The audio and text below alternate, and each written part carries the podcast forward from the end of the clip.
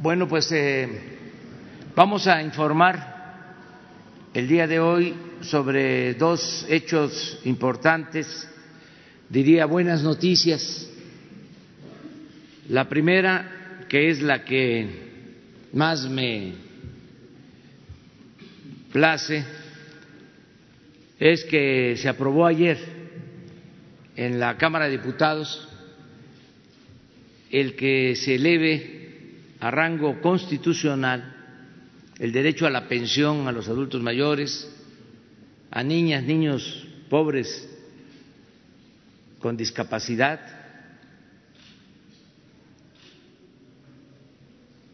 el derecho de los jóvenes de familias de escasos recursos económicos a recibir una beca para estudiar en todos los niveles escolares y el derecho del pueblo a la salud.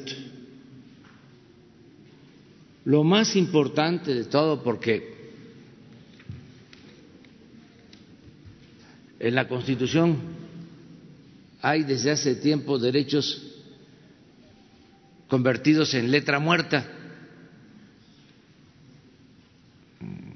El derecho a la salud eh, se estableció hace 25 años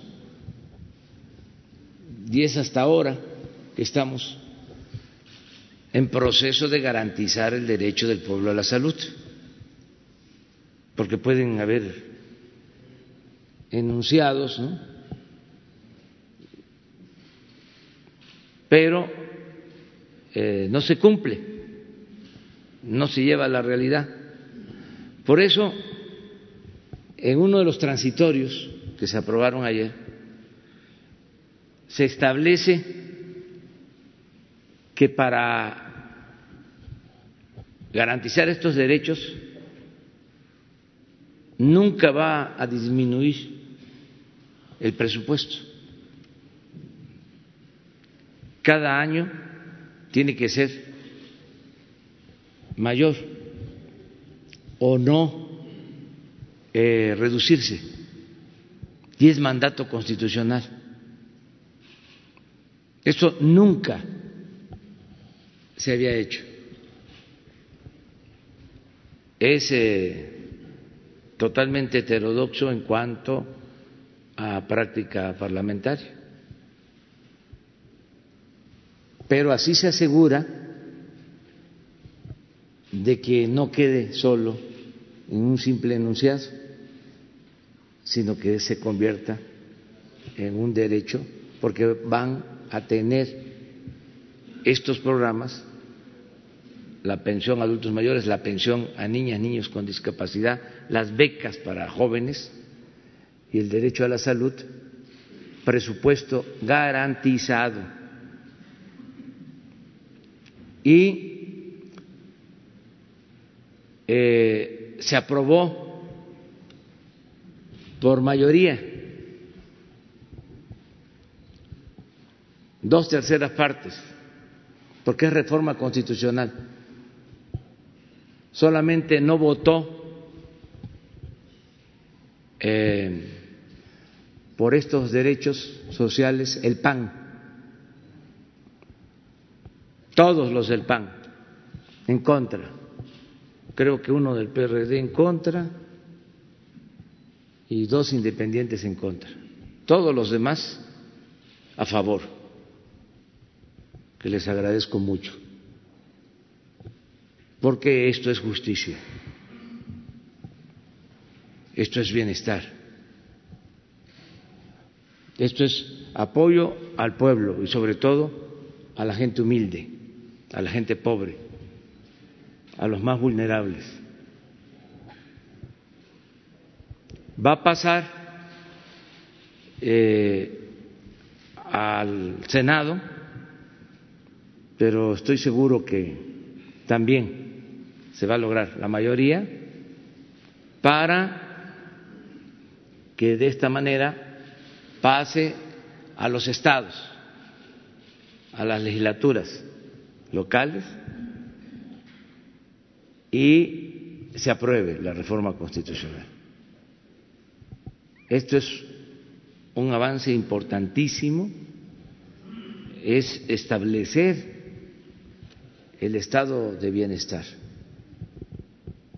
en nuestro país. Y es muy importante porque como es reforma constitucional, no van a poder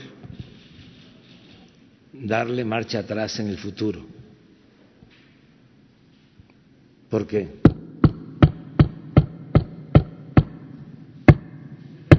toco madera, no van a regresar los conservadores, no van a tener mayoría.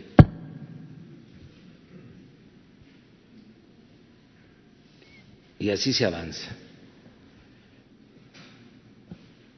Entonces voy a pedir a eh, consejero jurídico Julio Scherrer que lea en qué consisten las reformas y eh, luego tratamos otro asunto que tiene que ver con la Lotería Nacional, con eh, la rifa del avión presidencial.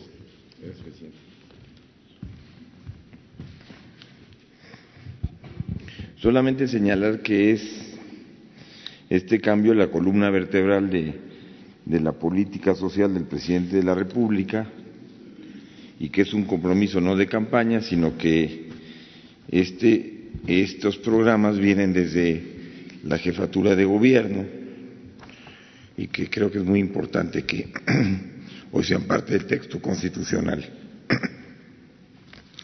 Eh, se modificó el cuarto constitucional y quedó redactado así.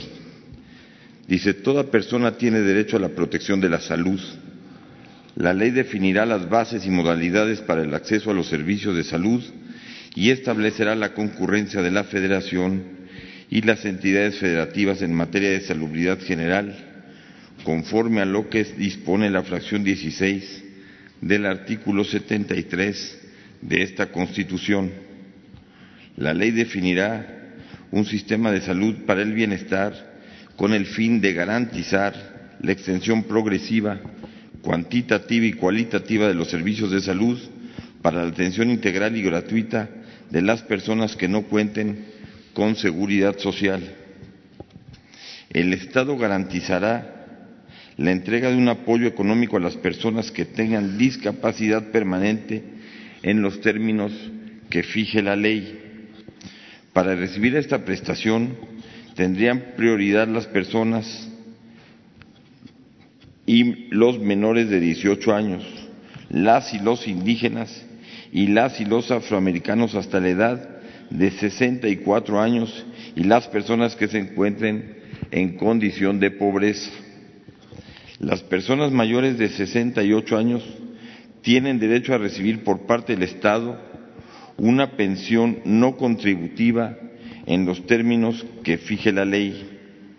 En el caso de las y los indígenas y las y los afroamericanos, esta prestación se otorgará a partir de los 65 años de edad. El Estado establecerá un sistema de becas para las y los estudiantes de todos los niveles escolares del sistema de educación pública con prioridad a las y los pertenecientes a las familias que se encuentren en condición de pobreza para garantizar con equidad al derecho, el derecho a la educación. Y hay tres transitorios. El primero dice, el presente decreto entrará en vigor el día siguiente al de su publicación en el diario de la Federación. El segundo, el Congreso de la Unión deberá armonizar el marco jurídico en la materia para adecuarlo al contenido del presente decreto en un plazo que no excederá de 365 días a partir de la entrada en vigor del mismo, debiendo incluir disposiciones que determinen los alcances y permitan dar cumplimiento gradual conforme a lo que se apruebe en los presupuestos de egresos correspondientes, así como la concurrencia de los tres órdenes de gobierno para garantizar los derechos derivados del presente decreto. Y el tercero, el que señalaba el presidente de la República, que es lo más importante, dice, el monto de los recursos asignados en el presupuesto de egresos de la Federación y en el presupuesto de las entidades federativas del ejercicio fiscal que corresponda para los programas de atención médica y medicamentos gratuitos, de apoyo económico para personas que tengan discapacidad permanente, de pensiones para personas adultas mayores y de becas para estudiantes que se encuentren en condición de pobreza, no podrá ser disminuido en términos reales respecto del que se haya asignado en el ejercicio fiscal inmediato anterior. Este es el cuarto, las modificaciones del cuarto este, constitucional. Eso es todo, señor presidente.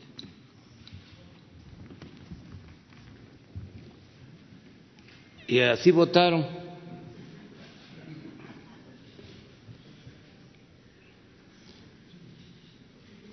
Ofrezco disculpa, pero esto es lo que ayuda a aclarar las cosas. ¿De qué lado están?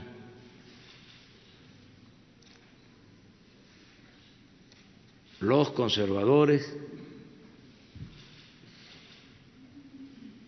y dónde están los liberales.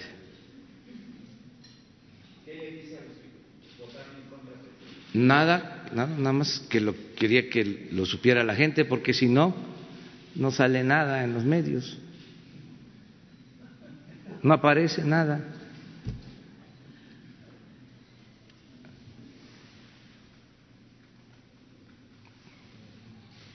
A lo mejor ahora en el Senado cambian de parecer, ojalá, pero imagínense oponerse a la pensión a los adultos mayores oponerse a la pensión de niñas, niños con discapacidad, oponerse a que el que no tiene seguridad social pueda tener atención médica y medicamentos gratuitos, oponerse a que se les dé becas a los estudiantes de familias pobres.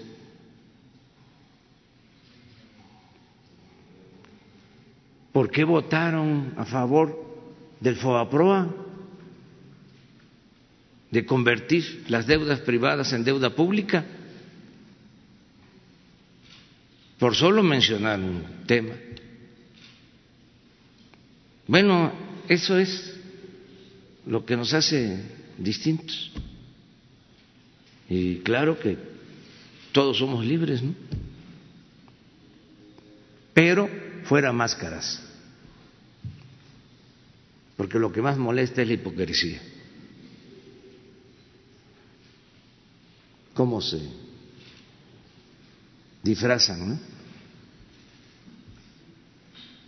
Pues se trata de la educación, empiezan a decir, cuando estaba la reforma educativa, ¿no? la mal llamada reforma educativa, y los niños, nos preocupan mucho los niños. Y hace poco, este, las estancias infantiles.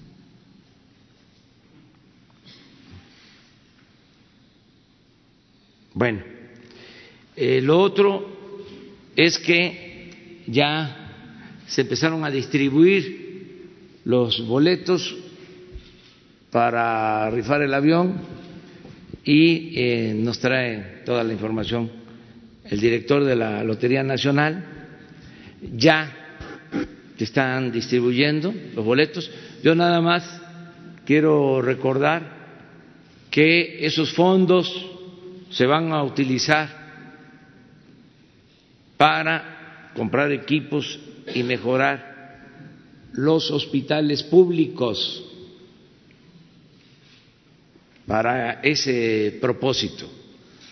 Y que va a regresar el avión para abril o para mayo, va a estar el avión eh, para que se conozca de cómo era el gobierno faraónico. Esto va a ayudar bastante. Em, vamos a organizar visitas guiadas al avión. La primera va a ser la de nosotros. O sea, vamos a ir. Ahí nos vamos a hacer la idea, vamos a imaginar que vamos volando Este, sí, que despegamos y que aterrizamos y que este, sí, nos van a dar nuestro vinito, ¿eh? ¿Eh? quesito de importación, ¿eh? ¿Eh? Algo, no, no hace falta, no, pero sí vamos a ir. Este, pero no es como era antes, ¿no? Del vinito y el queso y el, ¿sí? El jamón importado, ¿eh? este, sí, los puros, los chocolates. ¿eh? Eh, ya no, eso no, ya pasó. Pero sí vamos a ir. Este, y vamos a pedirle a la gente que nos ayude. ya desde ayer eh, me informaron de que se están vendiendo este, los eh, boletos y es ayudar este, para que tengamos estos fondos. Sí convoco a toda la gente, al pueblo en general, a que participe, porque sí es este, un fin, un propósito de utilidad pública. Primero, porque es estigmatizar la corrupción y el derroche, la prepotencia, la falta de respeto al pueblo, el que haya gobierno rico con pueblo pobre, que era lo que este, significaban los gobiernos neoliberales. Primero eso. Y segundo, que eh, vamos a obtener recursos para una causa este, noble, justa, la salud del pueblo. Entonces, este, pedirles que nos ayuden. Son 500 pesos. Además es histórico eh, tener ese boleto. Es colaborar, es contribuir para eh, mejorar el sistema de salud pública. Entonces, el director de Gracias. Con su permiso, señor presidente, muy buenos días. Ministra Olga Sánchez, Julio Scherer, consejero jurídico, compañeras y compañeros periodistas. La Lotería Nacional ya presentó y vamos a, ya presentó el gran sorteo especial número 235 y ya se inició la venta del, del mismo. Ahí está el boleto que se compone del 00007 ceros al 5.999.999. Al reverso aparecen todas las condiciones, aparece que es una cooperación para equipos médicos y hospitales donde se atiende de manera gratuita a la gente pobre. El importe total de los premios será entregado por el Instituto para devolverle al pueblo lo robado. Los premios serán pagados en la Ciudad de México por la Lotería Nacional. Para este sorteo no se aplica el reintegro en forma general, porque son seis millones de números totalmente. En la Ciudad de México, martes, el sorteo se va a celebrar el martes 15 de septiembre a las 16 horas. La emisión es de 6 millones, el costo es de 500 pesos, el reparto de premios, 100 premios de 20 millones de pesos cada uno, prescribe al año y para ya está también consultar las bases del sorteo en la página de Lotería Nacional www.gov.mx y diagonal lotenal. Y acá está la siguiente, por favor.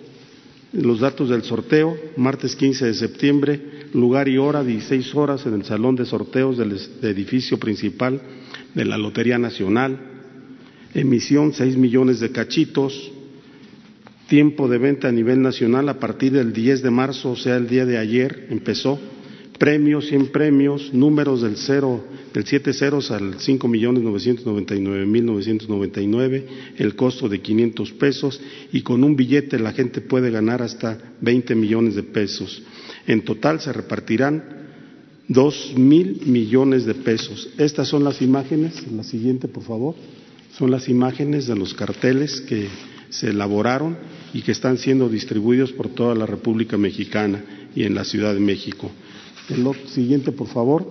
Son cuatro los carteles que tenemos. Y ahora vamos a la información de los organismos de venta liberados a entidades federativas. Tenemos 54, 64 ciudades de 64 expendios, son 115 billeteros de la zona metropolitana, son 5.601 hojas, cada hoja compone de 20 cachitos. Y en total son 112.020 cachitos los que se están ya se distribuyeron por toda la República Mexicana. Es en la primera etapa de presentación del billete. A continuación vamos a ver los estados de la República que ya están siendo promotores de la venta. Está Aguascalientes, está Baja California, Tijuana y Ensenada, está Baja California Sur, Ciudad Constitución y La Paz, está Campeche, está la Ciudad de México, está Chiapas con San Cristóbal, Tustla, Tapachula, Tustla y está también el estado de Chihuahua, que está en Delicias, está Coahuila, que es Ciudad de Acuña, Monclova, Torreón, Saltillo, Durango, Gómez Palacio y la capital Durango, el Estado de México, Toluca, Guanajuato, en Celaya y en León, Guerrero, Ciudad Altamirano, Hidalgo, y, este, de Reyes y Tula, el estado, de, el estado de Jalisco, Guadalajara, Michoacán, Morelia, Uruapan, Zitácuaro, Nayarit, Tepic, Nuevo León, Monterrey, Oaxaca, Tustepec y Oaxaca de Juárez, Puebla, Tehuacán, Puebla, Querétaro, en la capital, está Quintana Roo, Chetumal, San Luis Potosí, en San Luis Potosí, en Sinaloa tenemos en Guasave, Los Mochis, Guamuchil, Culiacán, Mazatlán, Sonora, Guaymas, Nogales, Obregón, en Tabasco, en Cárdenas y en Villahermosa, Tamaulipas, Matamoros, Victoria, Tampico, Nuevo Laredo, Veracruz, en Jalapa, Córdoba, Poza Rica y Veracruz. En Yucatán estamos en Mérida y en Zacatecas estamos en Zacatecas. Hay tres estados que no, no recibieron, que es Morelos, Colima y Tlaxcala, por el problema es que tenemos, no problema, sino que el próximo día 18 tenemos un sorteo magno y las eh, garantías están al tope de estos tres organismos, de estos tres estados, y es por eso que no está. Pero una vez que pase el sorteo del 18 de marzo, va a incrementarse la distribución. Hasta el día de ayer nos informaron que eran muy buenas las ventas, nos informaron los compañeros expendedores y billeteros. Y también quiero decirles que eh, el pasado lunes se publicó el decreto donde ya se cambia de nombre de pronósticos, como ustedes bien saben, eh, una iniciativa que se presentó en el 2015-2016 fue la que transformó y cambió a la Lotería Nacional, se publicó el 14 de enero se aprobó en la Cámara de Diputados, en la Cámara de Senadores, se publica el 14 de enero, posteriormente nos publican las bases para la fusión de la Lotería Nacional y pronósticos para la asistencia pública y el pasado lunes ya se publicó el decreto donde la lotería se denomina ahora pronósticos para la asistencia pública, se modifica su decreto y ahora se llama Lotería Nacional. Entonces, esto es gracias a la decreto que se publicó y que tuvo a bien publicar el señor presidente. Entonces, ya en esta nueva etapa de la Lotería Nacional estamos en la fusión, estamos adelante y también, si me lo permite, señor presidente, quiero informar que la Lotería Nacional eh, salió del bache económico que estaba durante más de diez años, más de seis mil millones de pesos entregó la Secretaría de Hacienda para, para, sacarla adelante, para cumplir con sus compromisos, y el año pasado, en el 2019, el, el año 2018, la Lotería Nacional pidió 540 millones de pesos a Hacienda para cumplir con sus compromisos. El año pasado, en el 2019, no se pidió un solo peso y otorgamos más de 560 millones de pesos de IEPS y no pedimos un solo peso a Hacienda. O sea, los números rojos que tenía la lotería se cambiaron a números negros. Y también le quiero informar, señor presidente, que el, año pasado, en el 2019, la Lotería Nacional y Pronósticos para la Asistencia Pública hicieron entrega de más de 2.900 millones de pesos a tanto a la Secretaría de Hacienda como a la Tesorería de la Federación y se entregaron 500, más de 560 millones de pesos a los estados por concepto del impuesto sobre juegos y sorteos. Entonces, esta es la información que les quería proporcionar y pedirles a todos los que nos están viendo y escuchando que participen en este sorteo especial para poder hacer un buen ejercicio y devolverle al pueblo lo robado. Muchas gracias, señor presidente. Pues ya está, hasta este, le metiste su, tu añadido ahí de la lotería. Quedó pendiente. Sí, vas después. Buenos días. Este, Juan Hernández del Grupo Cantón y el periódico Basta. Eh, sobre, el, sobre estas reformas constitucionales que se hicieron en materia de, de salud, de, de, pensiones, ¿cuánto es lo que se tiene estimado que se tiene que incrementar cada año? Y, y lo más importante, en el caso de, la, de, los boletos de la Lotería Nacional, eh, también, así como hay cosas buenas, también puede haber este, riesgos, ¿no? ¿Qué medidas se han tomado precisamente para evitar que vivales quieran, por ejemplo, clonar los boletos, falsificarlos y aprovechar esta euforia de querer ayudar, este, en este caso, al gobierno de la 4T? Gracias. Primero tú, sí. sobre esto último. Sí. Bueno, nosotros tenemos muchas medidas de seguridad que están en el, en el billete plasmados, que es muy difícil, casi imposible que los puedan este, eh, copiar o hacerlos, uh, copiarlos para poderlos vender. Entonces tenemos esa seguridad también, todos los números son diferentes y tenemos la confianza de que no, no creo que nos pase eso, tenemos la seguridad. Este, sobre cuánto de inversión, que no de gasto, eh, se va a destinar para garantizar eh, estos derechos a la pensión, a la discapacidad, a las personas con discapacidad, las becas, el derecho a la salud. Considero que eh, va a ser una inversión entre 400 y 500 mil millones de pesos en conjunto. Mañana les vamos a, a informar cuánto se está ejerciendo actualmente. Solo en el de adultos mayores son como 125 mil millones. Y en el caso de las becas, pues deben de ser también como 70, 80 mil millones, 70, 80 mil millones, porque ya son cerca de 11 millones de jóvenes becados. Mañana con este detalle de cuánto Este, luego está el programa de salud, que también este, demanda muchos recursos. Eh, el garantizar la atención médica y los medicamentos gratuitos. Nada más tengan en cuenta, desde luego, eran los tiempos de la corrupción, compraban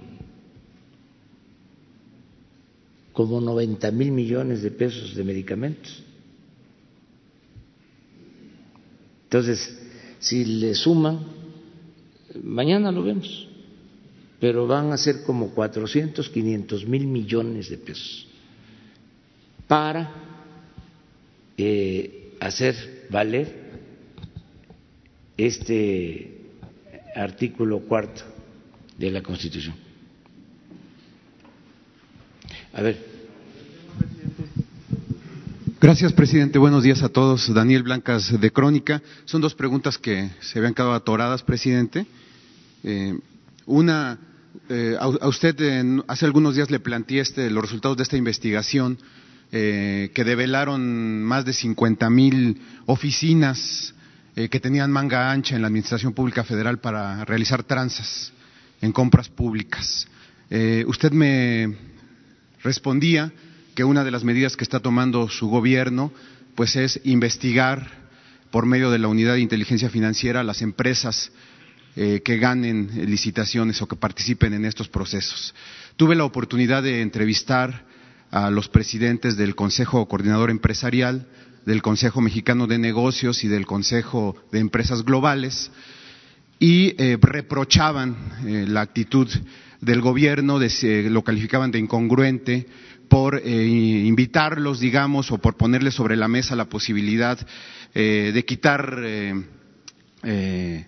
eh, a estos inspectores en el, eh, respecto a la ley de, confianza ciudadana, por un lado quitar esto y por el otro lado investigarlas en estos procesos.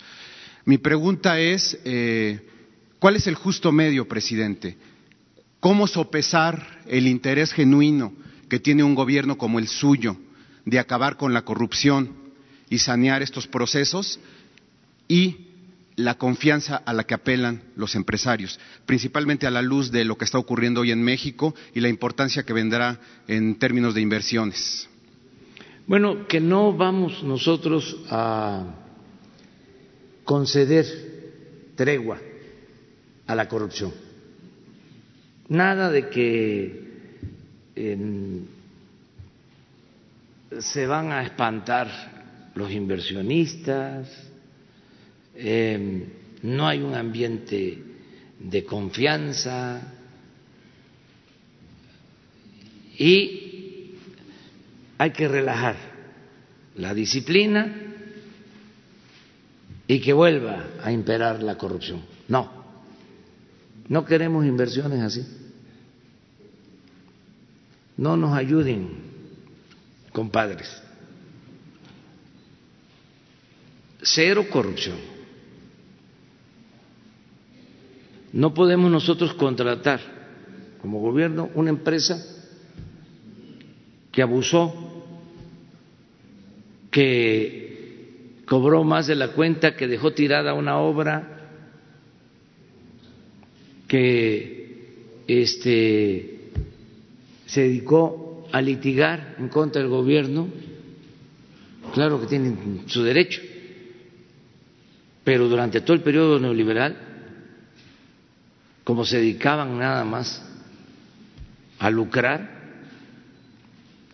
se fortalecían los despachos jurídicos, tenían más abogados que ingenieros. Y las obras que se estimaban, ahí está el tren Toluca, ¿para qué vamos a estar este, imaginando cosas? 30 mil millones y para terminarlo eh, se van a necesitar 60 mil millones más, va a costar 90 mil millones. ¿Cómo este, las empresas que este, ganaron esas licitaciones con un determinado monto y les dieron el doble o el triple, ¿cómo las vamos a volver a contratar nosotros? ¿Cómo vamos a contratar este, empresas que están acusadas de lavado de dinero? Por eso es lo de inteligencia financiera. Además, tienen que estar también al corriente en el pago de impuestos, porque hay grandes empresas, pero grandes, grandes, grandes, grandototas, que hacían fraude fiscal y se sentían intocables. Eso se termina sea la empresa que sea, el banco que sea. Y también era una postura muy hipócrita de hacer una reforma fiscal, cobrarle más a la gente, mientras arriba era el paraíso de los privilegiados en términos de política fiscal, que no pagaban impuestos o se les devolvían los impuestos. Por eso es el enojo que tienen. Pero ofrezco disculpa por anticipado. O sea, la intervención de la unidad de inteligencia financiera es la única manera de sanear estos procesos. Entre otras cosas. Pero eh, donde hay antecedentes, ya lo estamos haciendo. Hubieron licitaciones en el istmo se hicieron investigaciones y se encontraron empresas que tienen malos antecedentes. Y no podemos nosotros este, otorgar el permiso. Nos tenemos que portar bien todos, aportarnos bien. Entonces, no es un doble discurso, no. hablamos de la ley de la confianza ciudadana, pues es para que todos eh, cumplamos con nuestra responsabilidad sin necesidad de ser fiscalizados y que se entienda, no son impuestos, son contribuciones. Porque el periodo neoliberal fue el periodo de las tranzas fiscales, el auge de los despachos fiscales, de cómo se burlaban de la eh, hacienda eh, pública, cómo defraudaban a la hacienda pública con facturas falsas, con diversos mecanismos. Y ahora que es delito grave y además lo dijimos aquí, informamos, tengan cuidado. Y ya tengo información que le están buscando a la vuelta. Ahora con unas tarjetas que ya voy a hablar, pero les adelanto, no vamos a permitir la defraudación fiscal, porque eso es corrupción es delincuencia. Puede ser de este de cuello blanco, exquisita, fifí, pero corrupción. Y es eh, la que daña más al erario. ¿Por qué? son por lo general los más grandes. Entonces, ¿qué les pido? La mayoría de los empresarios cumple con su responsabilidad, no puedo generalizar, pero sí hay quienes este, eh, abusaban y con despachos con ingeniería para eh, no pagar impuestos en casos eh, de empresas muy famosas. Y ahora eh, le estamos planteando en el SAT, me consultan, que si pueden haber arreglos, sí. Si nosotros legalmente, porque no vamos a hacer nada este, en contra de la ley, pero si legalmente podemos llegar a acuerdos, siempre y cuando paguen, está abierta esa posibilidad. Ya muchos lo están haciendo,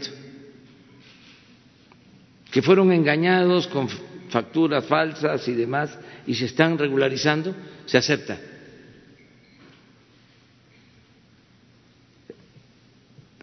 Hay quienes dicen también, ojalá y me hagan caso, ya no es lo mismo de antes en que en los juzgados, en los tribunales, van a ganarnos. Porque, ¿qué sucedía? ¿Por qué perdía el gobierno? ¿Por qué perdía la hacienda pública? ¿Por qué? Perdían los mexicanos, porque al final de cuentas es dinero del pueblo. Porque los mismos funcionarios se prestaban, no eh, litigaban, dejaban pasar eh, las eh, los careos, las presentaciones de prueba y llegaba hasta la última instancia y ya era cosa juzgada. Yo recuerdo lo del famoso paraje San Juan. Este, ¿Por qué llegó hasta arriba? A que teníamos que pagar 1.900 millones de pesos, 1.910 millones de algo inventado. Falsificaron todo. Eran terrenos nacionales. Hicieron escrituras falsas, los notarios. Pero fue un juicio que tardó mucho tiempo y pasó muchas instancias y siempre perdía el gobierno porque no presentaba pruebas, no había defensa, hasta que llegó a la Suprema Corte de Justicia y ordenan que pagáramos porque si no me destituían. Investigamos y era un fraude completo. Pero fíjense en la situación tan difícil que eh, eh, se colocan los servidores públicos. Al final, pagas porque es cosa juzgada. Eh, pero sabes que es un fraude. Y si no pagas, estás violando el Estado de Derecho y te destituyen.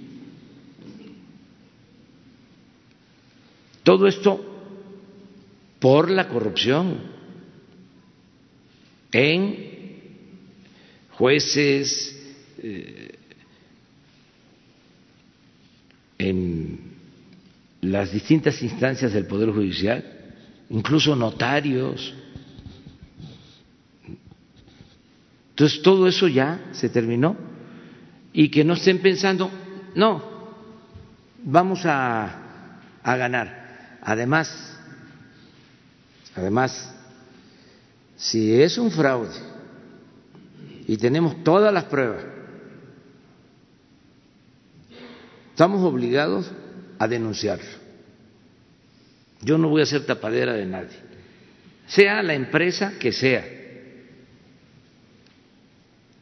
Nada de que soy una empresa extranjera y va a haber presión de mi gobierno. ¿Me va a ayudar mi embajada? No. Si es fraude, este, no se permite eh, de nadie. Entonces, qué bueno que tocas este tema porque eh, el propósito es, a ver, eh, pónganse el día Póngase al corriente. Si podemos nosotros, de acuerdo a la ley, aceptar reparación del daño, devuelvan el dinero. Un poco lo que sucedió con lo del Infonavit. Devuelven el dinero y este es menos eh, agravante o ya judicialmente eh, tienen más eh, ventajas si existe la reparación del daño. Ya nosotros decimos, ya, está ahí porque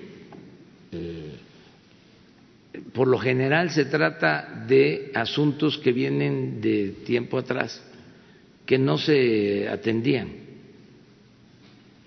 Ok, presidente. La segunda pregunta, el segundo tema también es producto de una investigación. Tuvimos eh, o revisamos un documento eh, emitido por la Coordinación de Universidades del Bienestar Benito Juárez. Es una, investigación, un diagnóstico eh, de la doctora Raquel Sosa, en la que devela un engranaje administrativo para permitir que fósiles, estudiantes fantasma, estudiantes que solamente van a registrarse el primer día, eh, digamos, de clases y no vuelven a presentarse hasta, que se, hasta el siguiente ciclo para cobrar la beca. Es decir, eh, pues todo un, engranaje fantasmal para cobrar becas de parte de estudiantes. Esto lo está revelando Raquel Sosa en un documento ah, eh, que revisamos.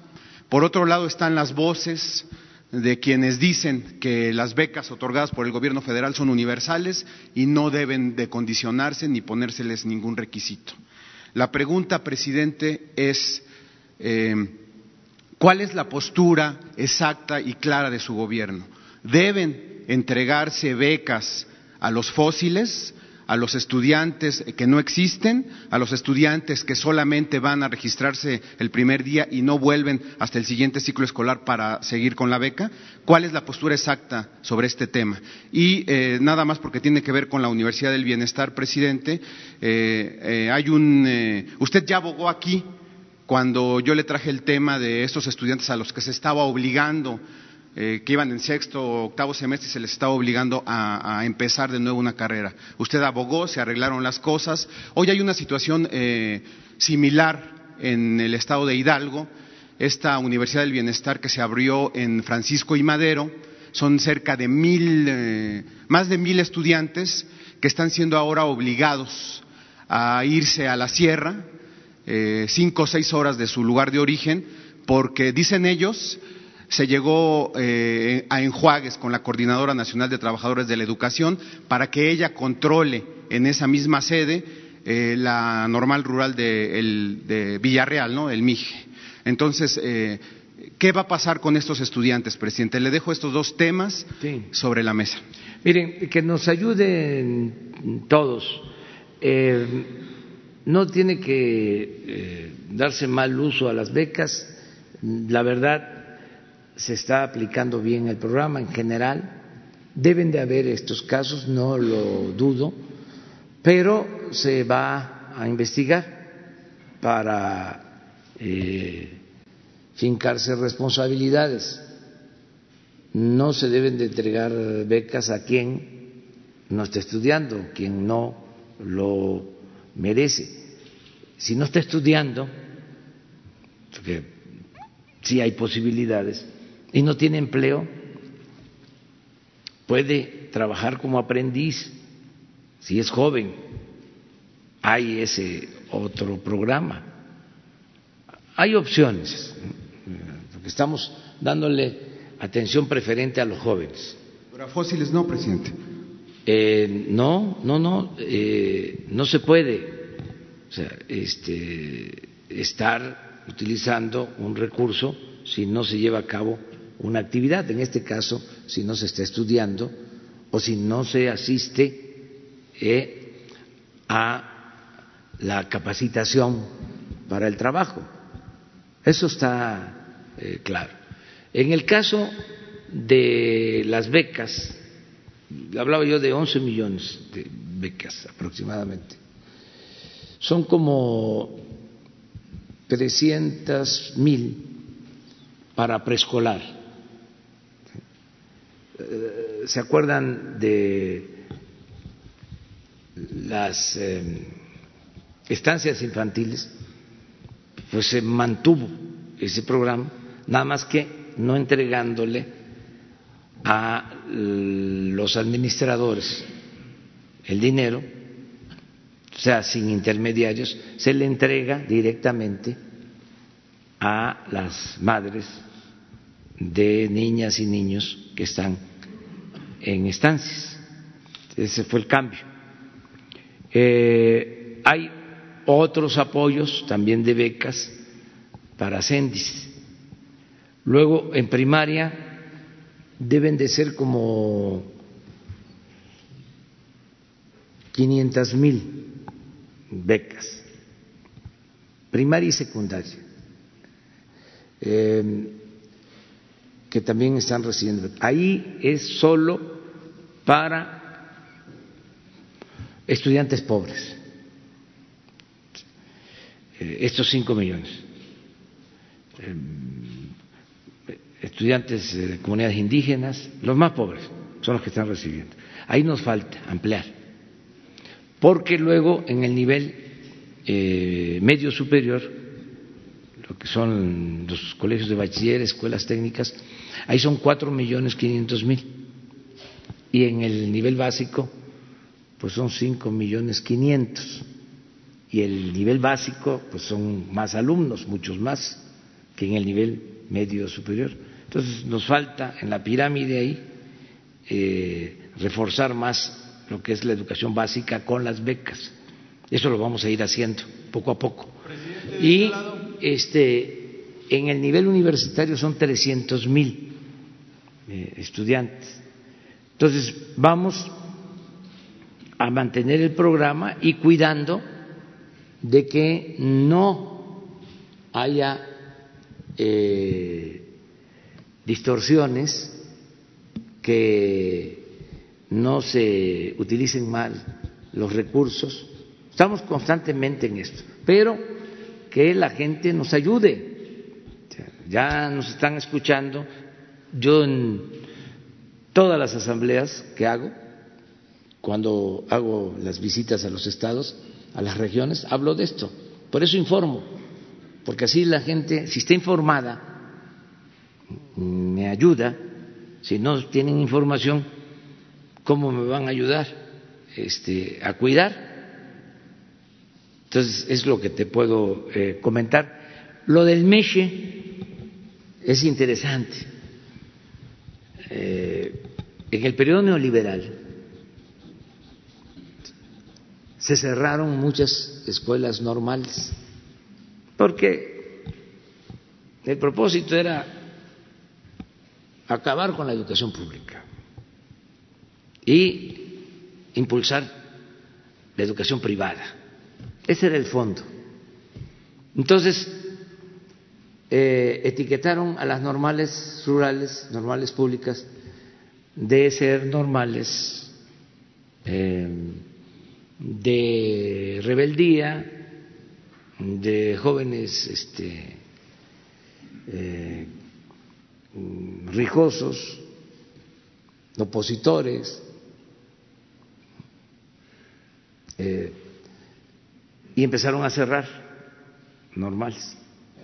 Y cerraron el MESH por eso, por razones políticas. Una normal con una gran historia, ahí se formaron muchísimos maestros, como la normal de eh, Ayotzinapa, de esas normales. Entonces, eh, por consigna, eh, la cerraron. Y yo hice el ofrecimiento que si ganábamos, se iba a abrir el MESH. Y lo cumplimos, el compromiso. Pero se dio una diferencia al interior, esto que estás mencionando. Ya estaba la universidad ahí, en, MESH, en Hidalgo, y se planteó de que en vez de que la manejara el sistema de escuelas de universidades Benito Juárez, eh, la manejara directamente la Secretaría de Educación Pública. Ese fue el planteamiento, en efecto, que hizo la CENTE. Y se está buscando una solución, porque ahora hay dos escuelas. Ya no solo este, cumplimos este, con una, sino hay dos y es cuestión de que se llegue a un acuerdo. Yo estoy seguro que se va a lograr este acuerdo, pero sí existe esta discrepancia. Pero vamos con la compañera mujer.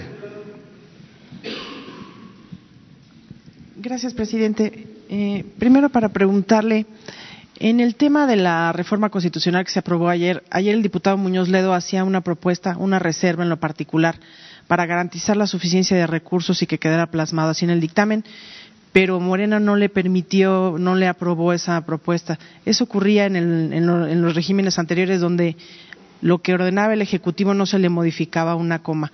¿Cree usted que es una posición democrática esta? Sí, es una postura democrática. En la democracia es la mayoría la que decide. A ver, ¿por qué no pones otra vez el cuadro? Porfirio dice que son hipócritas los morenistas porque dijeron que iban a apoyar esa propuesta justamente y al final no, es lo que resultó. Ahorita vamos a ver qué pasó en la votación, porque si no, pues especulamos.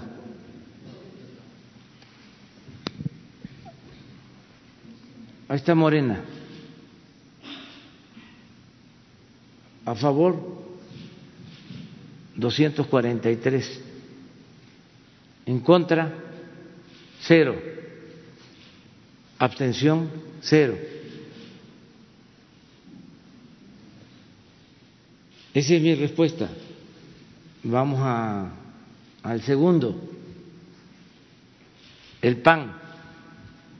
A favor, cero en contra 46, abstención 18. El PRI a favor 39, en contra 0, abstención 0. PT a favor 35, en contra 0, abstención 0. Movimiento Ciudadano a favor 26 en contra cero, abstención cero.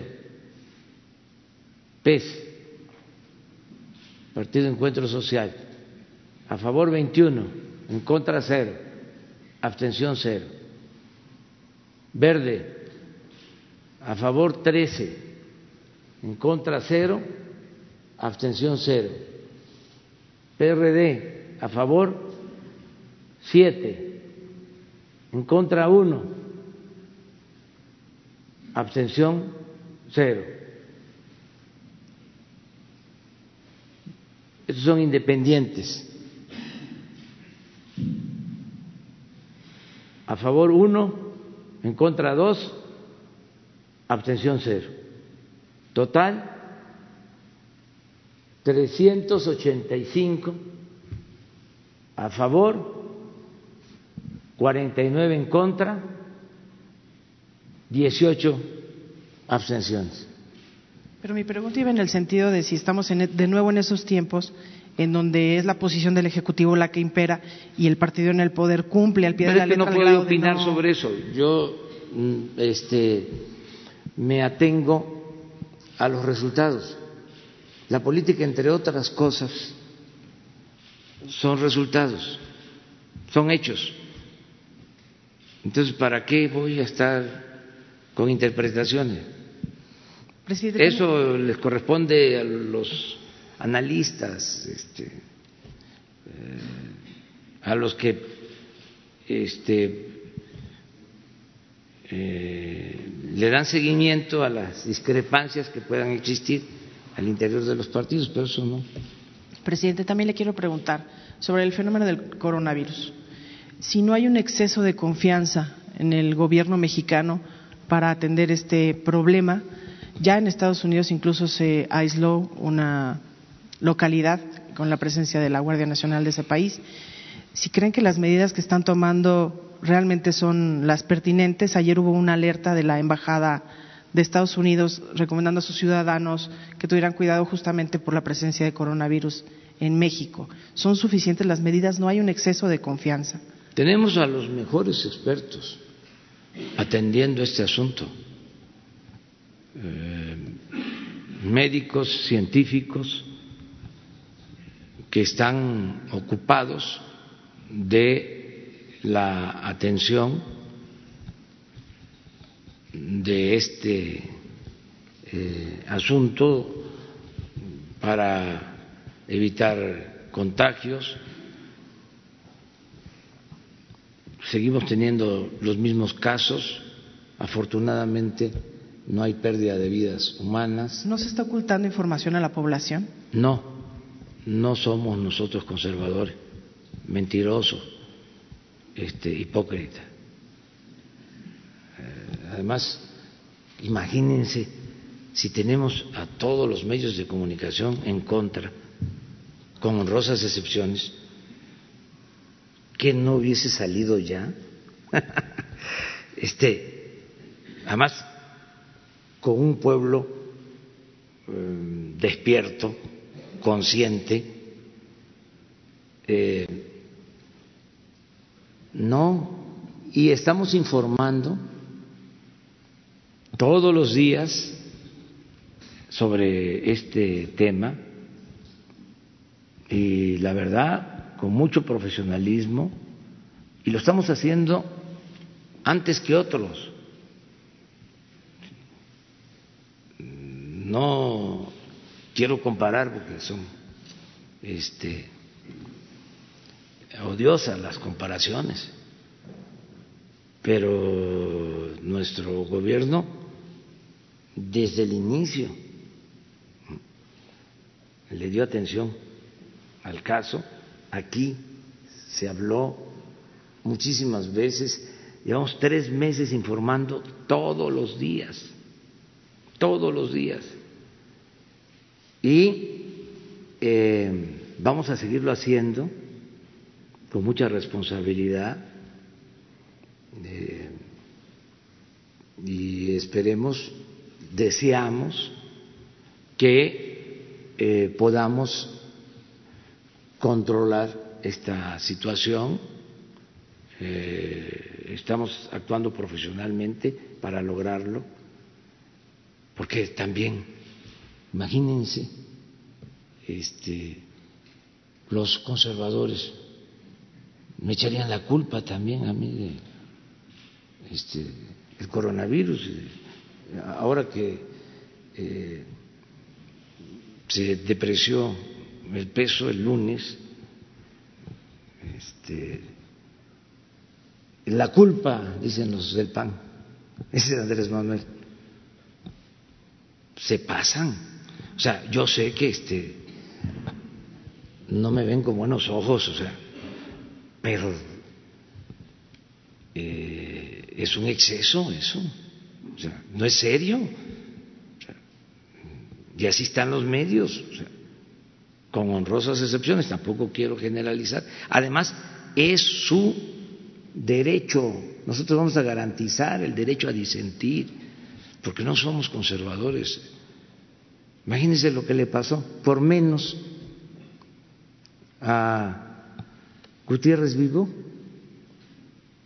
lo acabaron, este, a Carmen Aristegui, también la censuraron. Nosotros no censuramos a nadie, a nadie. Pero pues también ¿Por qué estoy bordando sobre este tema? Porque es la manera de que la gente se informe de que hay una campaña en contra nuestra y que este pues no eh, crea todo lo que publican los medios o se da a conocer en la radio o se ve en la televisión, porque hay eh, un sesgo, no hay objetividad. Entonces, si no digo nada, pues entonces la gente va a pensar de que está leyendo información objetiva, profesional, este, apegada a la verdad, y no es así.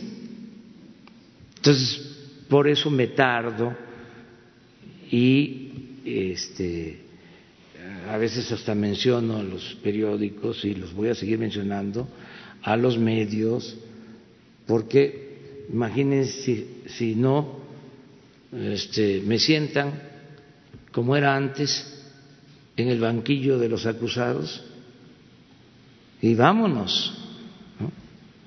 Este, pontifican y acaban con cualquier persona. Presidente, también le quiero preguntar sobre la, los operativos que se llevaron a cabo ayer en Guanajuato. ¿Qué informe le entregaron esta mañana en la reunión de gabinete de seguridad? ¿Qué falló? ¿Por qué no lograron la aprehensión del marro? O si se registró un fenómeno similar al de Culiacán, donde sí se logró la aprehensión y luego se liberó producto de las presiones. ¿Qué ocurrió exactamente ayer en Guanajuato? Gracias. Fue un acto de reacción de grupos de la delincuencia, por cierto, aparatoso publicitario, propagandístico, pero sin mucha base social. Ya no es lo de antes. Eh,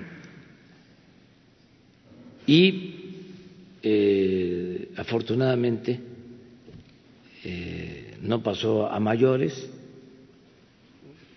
Nosotros estamos, estamos atendiendo de manera especial Guanajuato tomamos esa decisión porque eran muchos los homicidios. A veces la diferencia en un día es Guanajuato. Ayer les mostraba yo que, o antier, no, ayer creo, que, que, que tuvimos 73, ¿saben por qué? Porque en Guanajuato eh, había bajado creo que a cuatro o a cinco. Entonces, eso hace la diferencia. Guanajuato nos está significando, nos estaba significando el 15% de los homicidios. Entonces, hay eh, una atención especial para Guanajuato y por eso estas reacciones. ¿Qué le digo a la gente de Guanajuato? Que es también muy importante, a todos, que eh, estamos eh, actuando, hay elementos suficientes, más que en ningún otro estado de la Guardia Nacional. Se está trabajando de manera coordinada está trabajando el ejército, está actuando la Secretaría Marina, la Guardia Nacional. Em, se está avanzando, poco, pero se está avanzando para garantizar eh, la paz, la tranquilidad. Eh, sobre todo están bajando los homicidios desde que este, intervenimos, porque llegamos a tener en Guanajuato 20 homicidios diarios. Y tomamos la decisión de actuar. Entonces, sí hay reacción, pero no vamos nosotros eh, a dejar de atender de este tema, esta demanda de que haya seguridad en Guanajuato. Eh, no fue un operativo con ese propósito, es que este, han habido detenciones. No, no, no tiene nada que ver con lo de este, Culiacán. Es una cosa distinta. Han habido detenciones porque se está actuando y esa es una reacción. Y va a continuar este, eh, eh, la participación de las fuerzas de seguridad y eh, quiero aprovechar para decirle a la gente que eh, tenga confianza, estamos eh, garantizando la protección de los ciudadanos y pedirle a los que les ayudaban, porque ya no les ayudan, a los que se dedicaban o dedican a eh, la delincuencia, que tenían una base, eh, incluso manejaban nóminas, decirles que es el momento de deslindarse, de salirse, que no les conviene eso, no respaldar, no apoyar, no eh, darle protección a los delincuentes. Que si tienen mucha necesidad, que nosotros ayudamos, que hay muchos programas ahora para el bienestar, para sus hijos, para ellos mismos de distinta forma. Miren, eh, hay que eh, analizar bien lo que está sucediendo en Guanajuato. Da para un análisis profundo. Lo que pasa que todas estas cosas no se tratan, porque todo se queda en la superficie, no se va al fondo. Eh, Guanajuato es un estado exitoso en cuanto a crecimiento económico. O sea, plantas, eh, maquila, industria automotriz, de autopartes, pero faltó bienestar. Un poco eh, es parecido a lo que sucedió en un tiempo en Ciudad Juárez, los feminicidios. Empieza la industria de la maquila, se preocupan nada más por el crecimiento yo todavía hace como un año, año y medio, estuve en Reynosa, afuera de una maquiladora. Me impresionó que las mujeres tenían que trabajar de 7 de la mañana a 7 de la noche. Eso sí, cuatro días a la semana.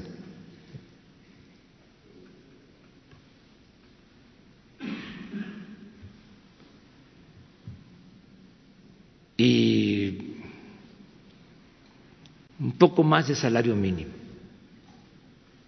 Pero imagínense una madre que trabaja de 7 de la mañana a 7 de la noche, los hijos, la familia. Entonces, a la tecnocracia nada más le importaba crecer por crecer.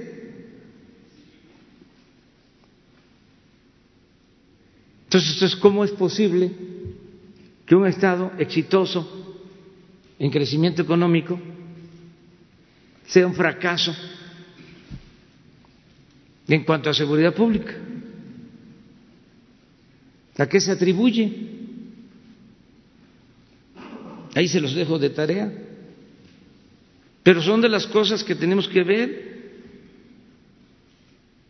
Por eso es crecimiento con bienestar. si van a trabajar porque tienen necesidad las madres, bueno, las guarderías y el apoyo para que los hijos no se queden solos, a veces encerrados. Eso no lo podemos permitir. Eso fue lo que produjo, entre otras cosas, la descomposición social y desató esta inseguridad, esta violencia. Entonces, eh, decirle a los que por necesidad porque no tenían opciones, no tenían alternativas, tomaban este camino de que recibían un apoyo económico porque habían nóminas o despensas, decirles, vámonos a otros eh, campos, vamos a cambiar, vamos a buscar otras opciones, nosotros ayudamos, este es un gobierno del pueblo, no es un gobierno para una minoría como era antes, para ir avanzando eh, serenando al país, que eh, no sea todo este, solo con medidas coercitivas, sino lo social, que es importantísimo. Antes la gente eh, lo tenía clarísimo, lo que pasa que las campañas de desinformación, atontan, sea, llegan este, a eh, olvidar la realidad, pero antes la gente decía, y todavía, pero este, se fue perdiendo un poco, decía, no, si hay trabajo, si hay estudio, si no hay pobreza, hay tranquilidad. Se dominaba eso. Y de repente no, eso se hizo a un lado. ¿Por qué? Porque pues se dedicaron a saquear, no les importaba el pueblo. Entonces fingieron que iban a resolver el problema con el uso de la fuerza no me va a temblar la mano, cárceles, amenazas de mano dura. Este García Luna tenía un búnker y ahí llevaba a los periodistas a mostrarles cómo tenía su sistema de información, su avance tecnológico, y salían de ahí, oh, oh, este, bueno, vamos. Miguel, Miguel.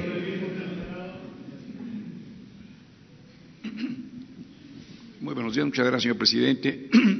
Es eh, una realidad que estamos frente a un conflicto de dimensión severa con el coronavirus. Eh, yo creo que valdría la pena alertar más a la población y dado que usted, señor presidente, solicita, convoca la ayuda del pueblo, ¿por qué no formar brigadas desde las escuelas, alertar, formar a los niños que la sociedad tome su papel también, no solamente el gobierno, que participe, que tome conciencia, que trabaje intensamente en esta cruzada y como también el, combate a las drogas. Es esta una sociedad muy viciosa. Primero tiene que reconocerse que está enferma, que algo la carcome, que algo le daña, para que entonces también participe en su cura. Porque si desde aquí, como usted lo ha reconocido, con pena, que la campaña en su primera fase fracasó, observar por qué se fracasó y cómo tomar el concurso verdadero, primero el diagnóstico real de la situación, pero con el coronavirus yo creo que no, podemos estar pues más o menos eh, bien informados, pero ¿cuál es la acción? ¿En qué podemos participar? Gracias, señor presidente. Sí, este, estamos informando, Miguel, eh, y si hace falta, vamos a, informar más. incluso Mm, podríamos eh, hacerlo mañana, que vengan los este, especialistas, los médicos, los eh, encargados de atender eh, este brote de contagio del coronavirus, que vengan y que informen de nuevo. O sea, lo están haciendo diario, pero a lo mejor como tú planteas, eh, esta mañanera es más vista y ayuda más. De todas formas, se trata los martes, pero bueno, vamos a que mañana estén aquí temprano y que nos den toda la información. Lo que ellos están haciendo por indicaciones eh, de la presidencia es eh,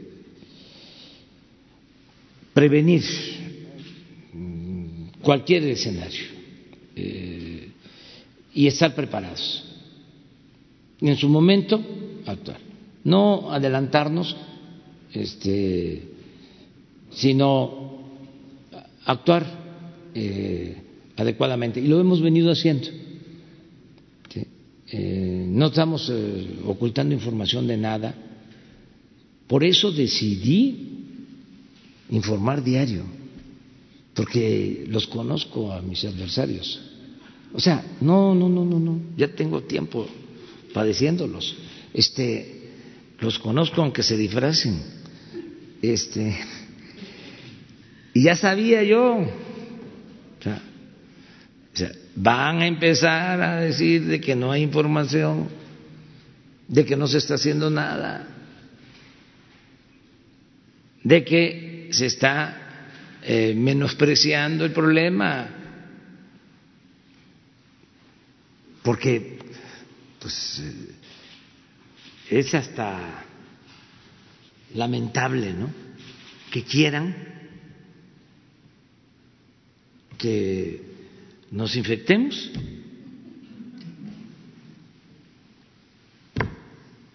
Yo estoy deseando que eso no pase, pues, pero los conservadores quisieran para echarnos la culpa de todo. Están desesperados. Y esto, además, también porque como en la medicina, en la política. Es importante lo preventivo, más que lo curativo. Esto va a seguir, ¿eh? esta otra epidemia, este, va a, a este, propagarse más porque ya vienen las elecciones del 21. Entonces, también que la gente tenga esta información, porque así es en todos lados. Bueno, en Estados Unidos ahora hay eh, elecciones y seguramente deben de estar tratando el tema del coronavirus. de manera partidista, porque son las elecciones. Pero esto sucede en todos lados. Ayer estuve con el presidente de Colombia y salió el tema y es lo mismo. O sea, este, en todos lados. Nosotros vamos a tener elecciones el año próximo de gobernadores, creo que como 15 este, elecciones en estados donde se va a renovar eh, el poder legislativo, el poder ejecutivo, el cambio de gobernadores. Este año nada más hay dos elecciones, una de presidentes municipales en Hidalgo y, el de legisladores en Coahuila, diputados locales en Coahuila, nada más. Pero el año que viene, además, eh, se va a renovar la Cámara de Diputados. Entonces, todas estas posturas que se están dando también aquí, ya, el no, no, no, no, no, no, no, no, este, eh, se cayeron los precios del petróleo, el presidente. Se depreció el peso, el presidente. Eh, nos peleamos nosotros el presidente. Se encontraron micrófonos en el Senado, el presidente nos está espiando. Saben que me interesó el tema porque eh, tengo que andar ahí pendiente ¿no? a las vivas. Este, y parece, eh, ahí se los voy a dejar de, tarea, que esos micrófonos los instalaron hace como 10 años, cuando se inauguró el edificio del Senado, era presidente en el Senado Mario Fabio Beltrones y el segundo, que fue el que hizo la contratación, era del PAN, un senador, no, Gómez, Gómez Morfín. Desde entonces, pero además está en actas. Y de repente que aparece el micrófono, el presidente, yo que voy a estar, este, como se dice, este, en mi pueblo decía un amigo, oye, este, Chuy, estábamos recorriendo y trabajando como siempre y, le decían, oye Chuy, vamos al cine. ¿Y a qué hora? O sea,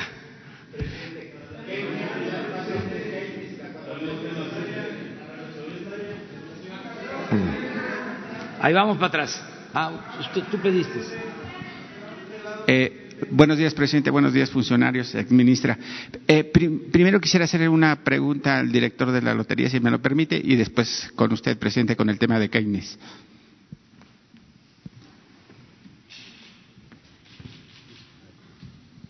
Gracias. Eh, soy Marco Antonio Olvera del diario digital Bajo Palabra. Quisiera saber, a mí me están preguntando mucho los migrantes mexicanos radicados en Estados Unidos, otros en Europa y por supuesto en América Latina, que cómo van a llegar los billetes o los pedacitos de billetes para la rifa porque ellos quieren comprar y lo hacen no por el hecho de que sea el avión presidencial, simple y sencillamente porque quieren apoyar a México. Quisiera que me explicara. Y también si se va a cobrar el 7% de los 20 millones de pesos de los 100 que se van a, obtener de esa rifa. Sí, lo primero es que estamos en comunicación permanente con el director general jurídico de la Secretaría de Relaciones Exteriores y comentamos el punto de cómo podíamos hacer llegar a nuestros paisanos estos billetes y están analizando la situación porque no podemos vender en forma directa nosotros los billetes allá por cuestiones económicas. Como ustedes saben, en la Unión Americana las loterías son estatales. Si nosotros irrumpimos para vender allá, vamos a ser eh, señalados y observados. Entonces, se está buscando en el jurídico de relaciones exteriores cómo podemos hacerlos llegar. Pero una de las formas que estamos pidiendo, y le pedimos nosotros a nuestros paisanos que están en Norteamérica, tanto en Estados Unidos como en Canadá, y también en Europa o en algunos otros lugares del, mundo, que los tramiten a través de sus familiares, de sus amigos, de sus compañeros, para poderlo hacer, en lo que encontramos una solución. En relación al pago del impuesto sobre juegos y sorteos, lo va a absorber nosotros. El premio va a ser íntegro, los 20 millones de pesos para cada ganador. Para cada uno de los 100 ganadores va a ser íntegro.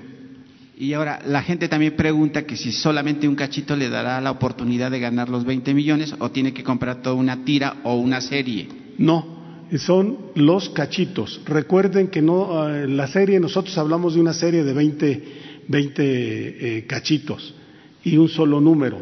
Aquí no, aquí son 6 millones de números y cada número puede ser ganador de 100 millones de pesos. Perdón, de 20 millones de pesos, 100, 100, 100 ganadores. Perdón, perdón, 100 ganadores de 20 millones de pesos. Ok, gracias. Gracias.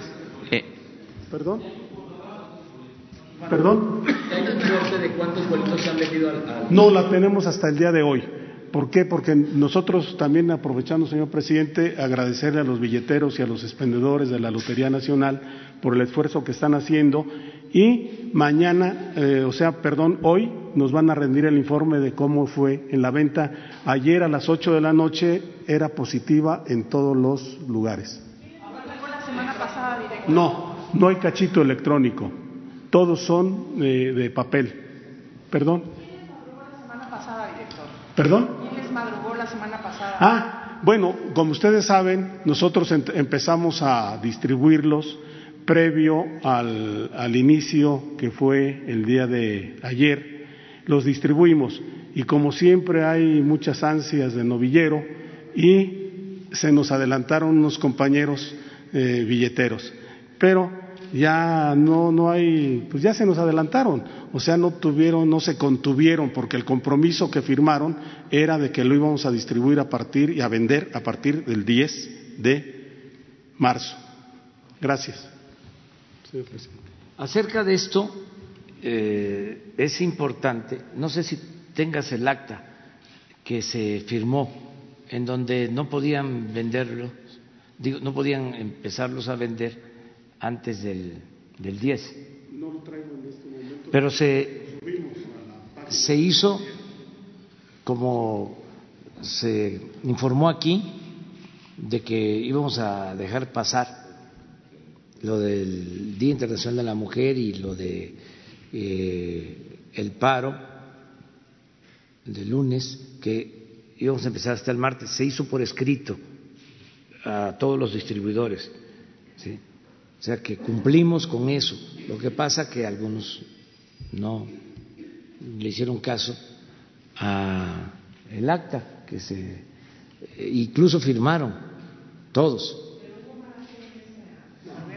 No creo, no creo. Es que pues este sí, sí, el, ansia, el. Ok, presidente. Eh, voy a leer un poco para que aquellos que me critican que no sé leer, ahora voy a hacer más despacio. Después de la Segunda Guerra Mundial, el estado del bienestar se construyó en los Países Bajos. Eh, algo que usted está haciendo hoy eh, con la 4T basada en la teoría de Keynes. A mí me gustaría que me explicara o le explicara a sus eh, seguidores a través de las mañaneras este, esta teoría donde obviamente el estado del bienestar pues no está basado en el, tema del socialismo, por el contrario, es el bienestar de la población y ahí yo no creo que los países centrales de Europa estén eh, algunos eh, eh, profesando el tema del socialismo y si están viendo el bienestar de la población, por favor.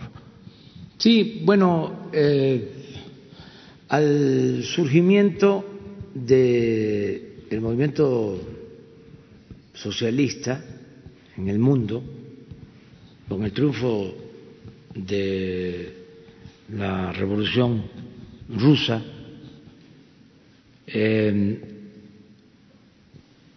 en Europa, incluso en Estados Unidos, se produjo eh, una tendencia en favor del bienestar de los pueblos. Hablando, por ejemplo, de el Día Internacional mm, de las Mujeres,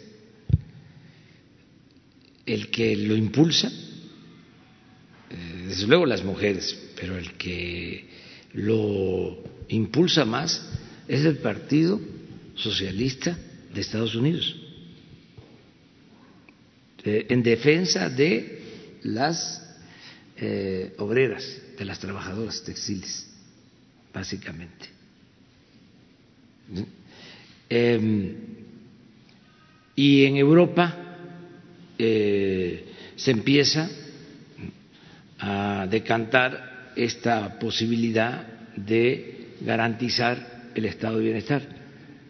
Y luego de la Segunda Guerra Mundial se extiende y se avanza mucho y es el que el Estado garantice el bienestar de la persona desde que nace hasta que muere, desde la cuna hasta la tumba. Y se avanzó mucho con el surgimiento del neoliberalismo, se afectó en Europa el estado de bienestar en varios países, en otros no. En Suecia, en Dinamarca, en Noruega se mantuvo igual. Este, ¿Qué es lo que se garantiza? Pues el derecho a la educación, el derecho a la salud, el derecho a la pensión. Se llega a una determinada edad y se tiene una pensión y suficiente en todos este, estos países. Entonces, nosotros eh, pensamos que son derechos fundamentales que se tienen que garantizar y por eso estamos este, actuando de esta manera. Lo vengo planteando de tiempo atrás Claro, esto choca con la política neoliberal. Eh, para los tecnócratas neoliberales, todo lo que se destina a los pobres, a la mayoría del pueblo, es populismo, paternalismo. Y lo que destinan a las minorías eso es fomento, rescate, toda prueba, como le llamo. Entonces, nosotros tenemos una manera distinta de pensar. Además, sentimos que el gobierno tiene como finalidad principal garantizar el bienestar de las personas. En cualquier discrepancia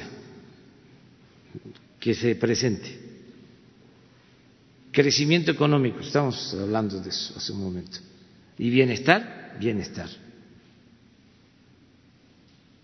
O sea, vamos a tener crecimiento económico contaminando las aguas para que se enferme la gente. No. Gracias así no. Vamos a tener eh, crecimiento económico. ¿Con corrupción? No. Así no. Queremos la modernidad, pero forjada desde abajo y para todos. No esa modernidad impuesta para favorecer a unos cuantos. ¿Cuál fue la lógica del neoliberalismo en el rescate de bancos y de empresas? Se decía, si rescatamos a estas eh, empresas, vamos a garantizar la estabilidad económica financiera. Esa era la justificación. Eh, y empecemos con los de mero arriba. Entonces, ya sabemos en qué terminó. Fue un gran abuso este, y nos costó mucho. Y lo estamos pagando todos. Pues imagínense solo lo que se ha destinado al pago de intereses del FOBAPROA, como un billón de pesos. ¿Cuántas escuelas, cuántos centros de salud, cuántos hospitales, cuánto bienestar? Pero bueno, son enfoques distintos. También, que quede muy claro, no se puede distribuir lo que no se tiene. Necesitamos crear la riqueza para distribuirla. Si no creamos riqueza, pues no distribuimos nada. Entonces, por eso tenemos que impulsar las actividades productivas, apoyar eh, a empresarios para que inviertan, para que generen empleos, para que eh, contribuyan y tengamos eh, finanzas públicas sanas, buena recaudación de, eh, impuestos. Tenemos que hacer eso, porque si no, no vamos a tener nada. ¿Cómo vamos a financiar? Estábamos hablando ahora ¿Por qué podemos financiar los 400, 500 mil millones de los programas sociales, de estos que se elevan a rango constitucional? Porque tenemos buena recaudación, porque no se permite la corrupción, porque no hay lujos en el gobierno. De ahí sale.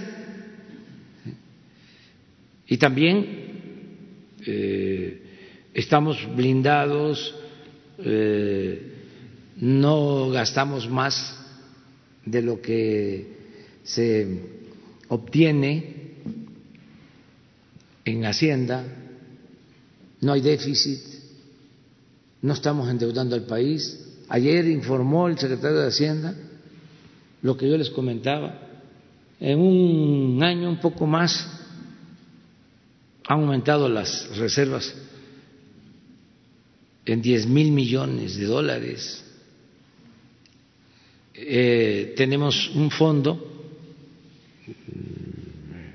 para contingencias en el presupuesto de 150 mil millones ahí, y ya ni les digo,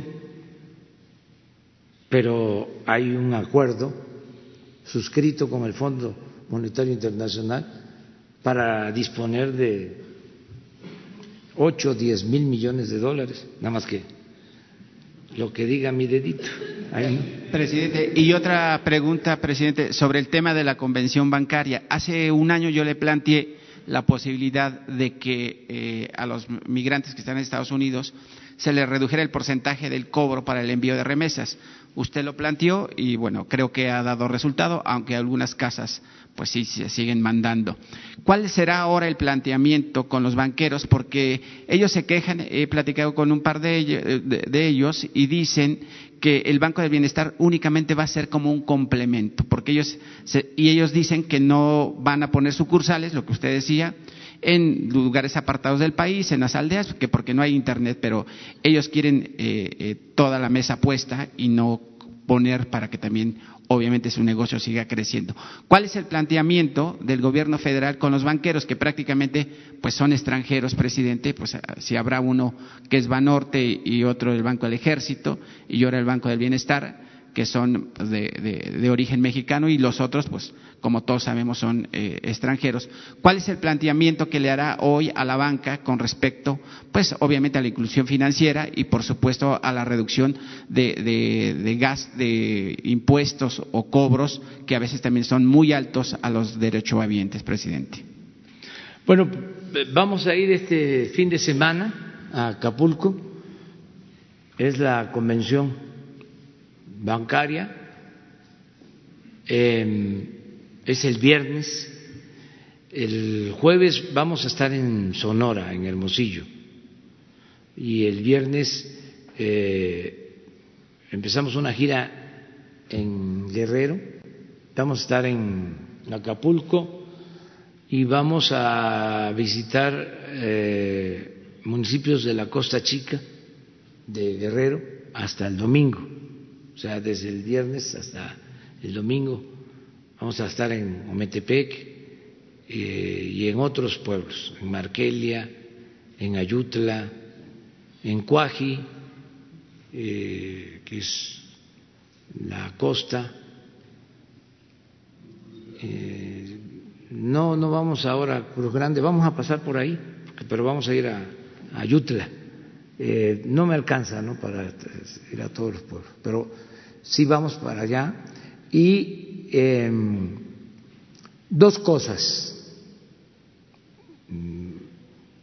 que adelanto, porque también no eh, tengo por qué ocultar nada. Una, eh, decirles que vamos a, a informar, le estoy pidiendo a Ricardo Sheffield que que es de la Procuraduría del Consumidor, que me dé un informe de quién es quién en el cobro de comisiones en remesas, porque hice ese compromiso y además se los comenté hace un año, que íbamos a decir, estos son los mejores y estos son los este, que no se están aplicando. Eso lo voy a hacer. Y lo otro es eh, reiterar las garantías de que no vamos a modificar por parte del Ejecutivo el marco legal para que los bancos sigan operando con eh, certidumbre y con confianza. Eh, yo hice ese compromiso de que no iba a haber ninguna reforma eh, y lo estoy cumpliendo. Eh, y ellos, estoy seguro que van a presentar mecanismos para apoyar a los clientes, los que necesitan los servicios bancarios, y en este caso eh, tiene que haber más competencia para que se beneficien los usuarios. Pero nosotros no vamos a modificar las reglas. Este, vamos a respetar el marco jurídico. Es entre otras cosas, pero eso es lo básico.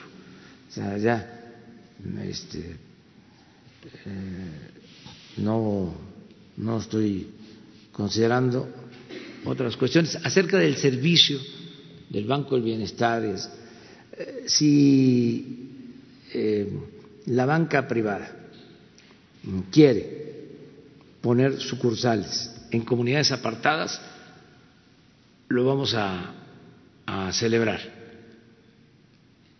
y les vamos a garantizar eh, que puedan ellos tener recursos para dispersar con el pago correspondiente de comisiones.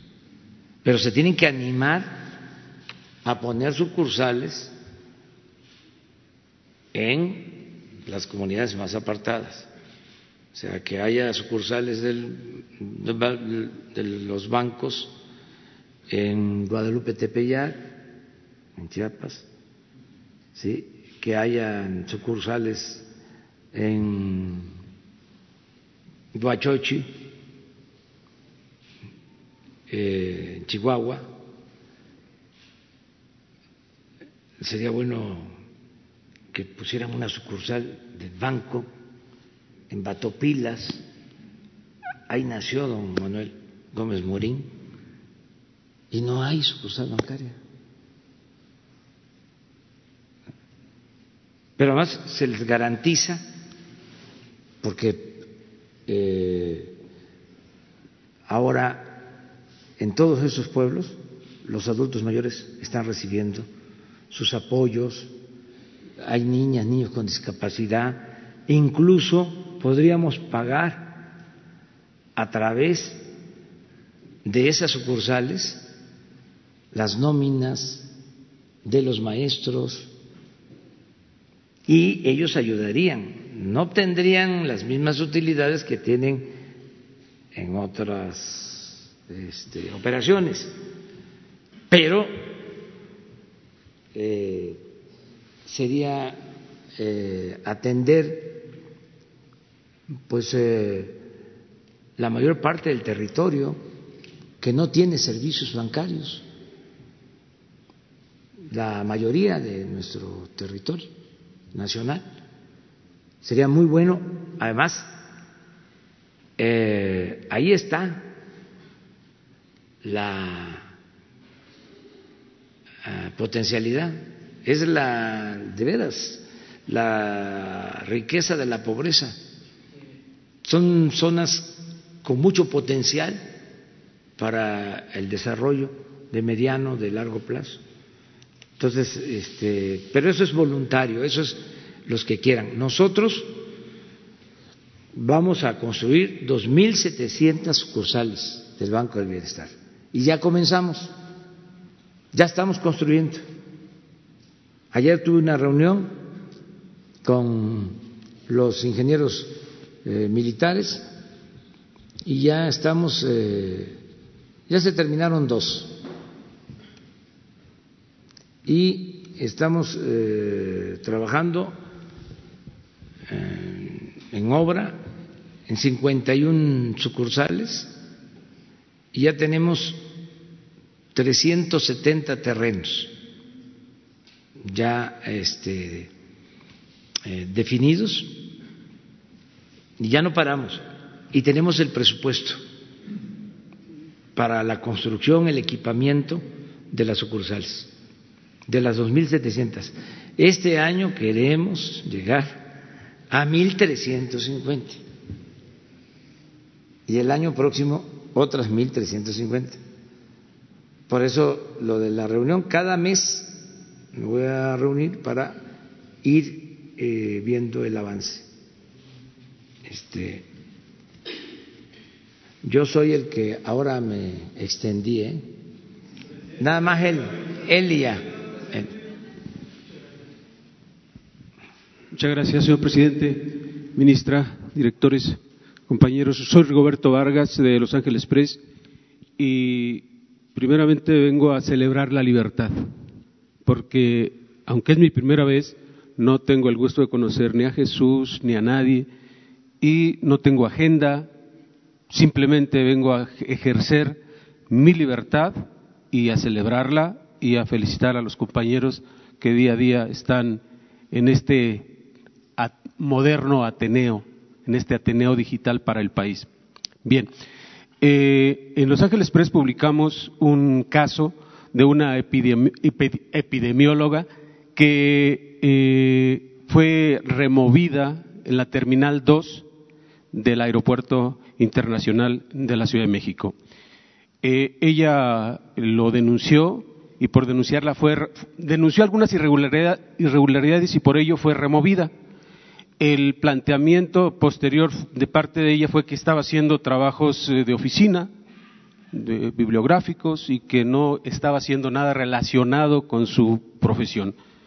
Viene una pregunta primero que tiene que ver cuántos epidemiólogos hay en el país y a propósito también de lo que dice don Miguel, es muy importante eh, no bajar la guardia en torno al asunto del coronavirus, porque mientras que en Italia hay 900 casos probados, eh, España está creciendo eh, con 400, cerca de 400. Estados Unidos acaba de, declarar también de abrir la posibilidad inclusive de cerrar su territorio, sus aduanas, cuando ellos tienen más casos que México y hablan de cerrar con México. Eh, hay escándalos porque un senador con contagio de coronavirus viaja con el presidente de la República, Donald Trump. Entonces, este escenario, señor presidente, nos lleva eh, a, primero, reforzar esa campaña que viene haciendo la presidencia y que me parece puntual, que me parece correcta, pero tiene razón en el sentido de que a lo mejor tampoco los medios estamos cubriendo la tarde que se, que se maneja en, la noche la conferencia sobre el coronavirus en particular, en asuntos de salud. Mi planteamiento es, ¿por qué no eh, desde ahora se hace una estrategia de fondo para que a la brevedad eh, se pueda hacer una estrategia, porque parece ser que cada un cierto periodo salen nuevos virus que están mutando constantemente. Entonces, una estrategia para crear médicos en particular eh, sobre este tema. Y una segunda pregunta tiene que ver con un interés que tengo sobre Podemos conocer el discurso donde usted se autocensuró acerca de ese electrizante momento en que eh, en, la, en el 107 aniversario del asesinato atroz de Gustavo Amadero y luego de que un personaje se declaró marxista, un bisnieto de, del señor Adolfo Basó, en ese momento electrizante usted se autocensuró. ¿Podría Los Ángeles Express disponer de ese, de ese discurso que usted finalmente no pronunció? Muchas gracias. Bueno, acerca de lo... Eh, son tres cosas. Vamos a investigar sobre este despido, si se dio, en qué condiciones. Eh, vamos a tener la información aquí. Y nos ayudas nada más para este, tomar los datos. Lo segundo es que mañana estaría aquí eh, el doctor Alcocer, Hugo López Gatel, eh, los especialistas en, epidemia, eh, los que están manejando el caso, son muy buenos. Voy a cometer a lo mejor una indiscreción, pero Siempre digo lo que pienso. Mi pecho no es bodega. Este, ayer me reconocía el presidente de Colombia que los médicos de ellos que están trabajando en el sector salud de Colombia se formaron en México. O sea, tenemos muy buenos especialistas en atención de epidemias son los que están trabajando este, en, lo de coronavirus. Entonces, eh, mañana toda la información y escenarios, ¿sí? Eh, porque no debemos ocultar nada y además porque hay una sociedad muy madura, muy responsable, que no se deja eh, espantar eh, si no hay fundamentos, que no, no vamos a tener problemas. Entonces, mañana les informan bien sobre eso. Acerca de la censura, pues no fue todo el discurso, es una parte nada más, que no quise mencionar lo que hicieron los fifís. ¿Sí? No quise detallarlo, porque era este, en un evento en donde estaban los familiares de los maderos, recordar algo muy fuerte y era de mal gusto, porque era este, señalar la actitud de odio de ciertas personas, ¿no? de ciertos sectores del conservadurismo, porque ni siquiera son todos los conservadores, pero sí hay este, gente que actúan de manera dogmática, no digo fanática, porque eso tiene que ver más con eh, las religiones, con la política, creo que lo que más aplica es el dogmatismo. Entonces, hay una analogía entre la época de la revolución y revolucionaria. Hay una analogía en la época de la revolución y en ese ambiente de crispación con No, este, no, con no, este no. momento. No, no, no, no, no, no, no. El presidente Madero es el presidente más vilipendiado, más atacado en toda la historia. En toda la historia. No, no, no, no, no, no.